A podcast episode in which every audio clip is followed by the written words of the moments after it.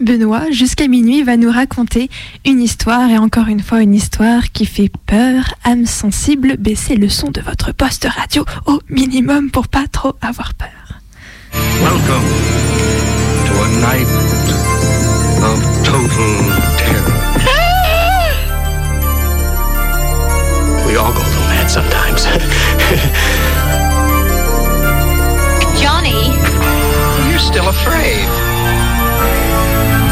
Coming to get you, Barbara.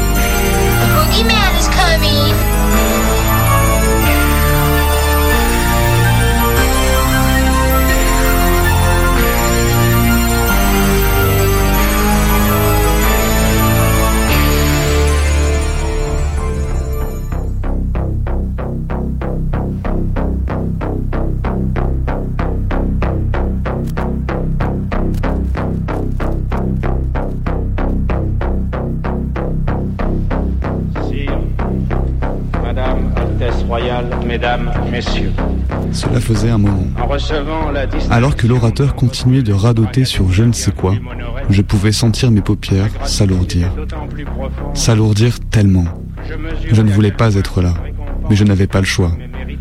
Si nous avions essayé de manquer ça, le patron aurait été immédiatement sur notre dos. Et en plus, il y avait une fiche de présence à l'entrée. Mais je n'avais eu que trois heures de sommeil cette nuit, et j'ai inévitablement fini par m'assoupir. Quand je me suis réveillé, l'auditorium était silencieux. J'ai eu l'impression momentanée que le discours était terminé. J'ai donc commencé à me lever, les yeux toujours à moitié fermés. C'est là que j'ai réalisé que la salle était encore pleine. Personne ne disait un mot cependant. L'orateur regardait simplement devant lui, le visage dépourvu d'émotion, à l'exception d'un sourire vide, obscur. Les gens autour de moi avaient des expressions similaires, tous figés sur leur siège. Cela a duré environ cinq secondes avant que l'orateur ne reprenne la parole.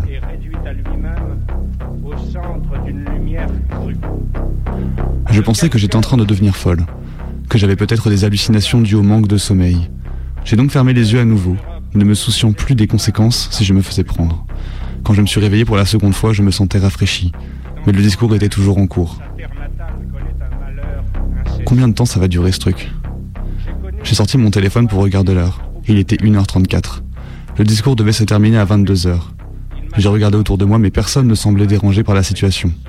J'ai fini par repérer quelques visages inquiets, trois au total, semblant aussi confus que je ne l'étais, probablement. J'ai établi un contact visuel avec l'un d'entre eux.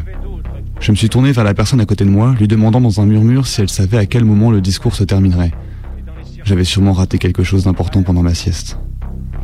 La personne ne m'a pas répondu. Elle a simplement regardé devant elle. Les mêmes yeux vides, avec le même sourire vide. Soudainement, l'orateur a soudainement cessé de parler à nouveau. J'ai jeté un coup d'œil à la scène pour remarquer qu'il avait la même expression que les autres. Je ne puis vivre personnellement sans mon art. Mais je n'ai jamais placé cet art au-dessus de tout. Est-ce que je suis toujours en train d'halluciner Le silence a duré environ trois minutes avant qu'il ne reprenne la parole. Cette fois, j'ai prêté attention à ce qu'il disait. C'était le même discours qu'il faisait, faisait avec les mêmes mots. En fait, il s'est même présenté à nouveau. J'ai sorti mon téléphone pour envoyer un SMS à des collègues qui étaient dans la salle avec moi pour lui demander ce qui se passait. Aucune réponse. J'ai parcouru la foule du regard, le repérant finalement à l'avant. Comme tous les autres, il avait le même regard et le même sourire. J'ai décidé de lever la main pour attirer l'attention de l'orateur, en vain. Il n'y eut aucune réaction. Mon cœur commençait à s'emballer étant donné la situation incompréhensible, inexplicable et terrifiante. Après 20 autres minutes, j'ai entendu l'orateur trébucher sur ces mots. Pas d'une manière humaine, mais plutôt d'une manière robotique. Presque comme un robot mal programmé. Cela commençait à faire beaucoup. Je me suis levé, je me suis préparé à partir. Mais avant que je ne puisse faire un pas, j'ai entendu une toux provenant de quelque part dans la foule. J'ai jeté un coup d'œil et j'ai vu la femme avec laquelle j'avais échangé un regard secouer fébrilement la tête. Il y avait une véritable terreur dans ses yeux. Je me suis rassise et, tremblant de manière incontrôlable, j'ai décidé de composer le 17. Après quelques sonneries, un opérateur m'a demandé quelle était mon urgence. Alors que je prononçais les premiers mots, toute la salle est de nouveau devenue silencieuse. Je ne voulais pas regarder autour de moi, parce que je savais déjà ce que j'allais voir. Mais je me suis tu, et je l'ai fait malgré tout.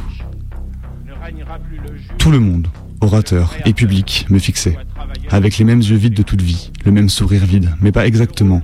C'est presque impossible à discerner, mais il y avait dans leur expression collective une présence malveillante, qui n'était pas là avant. Allô?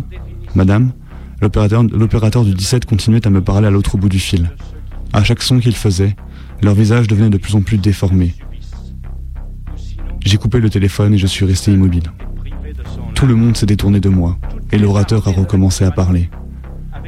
J'ai regardé la femme qui avait toussé et j'ai vu qu'elle pleurait silencieusement. Le silence d'un prisonnier inconnu, abandonné aux humiliations à l'autre bout du monde, suffit à retirer les de l'exil, chaque fois du moins qu'il parvient. 30 minutes plus tard, l'orateur était à peine cohérent. Il récitait simplement des mots qui ne formaient aucune phrase ayant un sens. Soudainement, j'ai entendu le faible son des sirènes. La police était venue. Quelqu'un, au premier rang, a pris cela comme un signal. Il s'est levé de son siège et a couru vers les escaliers. Je l'ai regardé, terrifié, traverser la porte. Pendant les quelques secondes où elle était ouverte, j'ai pu apercevoir de grandes silhouettes portant des manteaux noirs et des masques déformés encerclant la sortie. Charges qui font la grandeur de son métier, le service de la vérité et celui de la liberté. Puisque sa vocation est de réunir le plus grand La porte s'est refermée et les hurlements du fuyard nous sont parvenus, déchirants, mais courts, comme s'ils avaient été immédiatement coupés. La police a fait irruption dans le bâtiment quelques instants plus tard, uniquement pour subir le même sort. Il est 3h35 maintenant. Les paroles de l'orateur ont évolué en une série de sons saccadés, rapides et gutturaux. Son visage a également commencé à tomber, ceux du public aussi. pendant plus de 20 ans d'une histoire démentielle, perdu sans secours comme tous les hommes de mon âge dans les convulsions du temps, j'ai été soutenu ainsi par le sentiment obscur qu'écrire était aujourd'hui un honneur, parce que cet acte obligeait et obligeait à ne pas écrire seulement. Il m'obligeait particulièrement à porter La femme pleure à haute voix maintenant.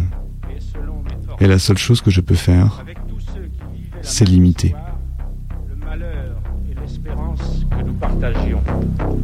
Ces hommes, nés au début de la Première Guerre mondiale, qui ont eu 20 ans au moment où s'installait à la fois le pouvoir hitlérien et les premiers procès révolutionnaires, qui furent confrontés ensuite pour parfaire leur éducation à la guerre d'Espagne, à la Deuxième Guerre mondiale, à l'univers concentrationnaire, à l'Europe de la torture et des prisons, doivent aujourd'hui élever leurs fils et leurs œuvres dans un monde menacé de destruction nucléaire.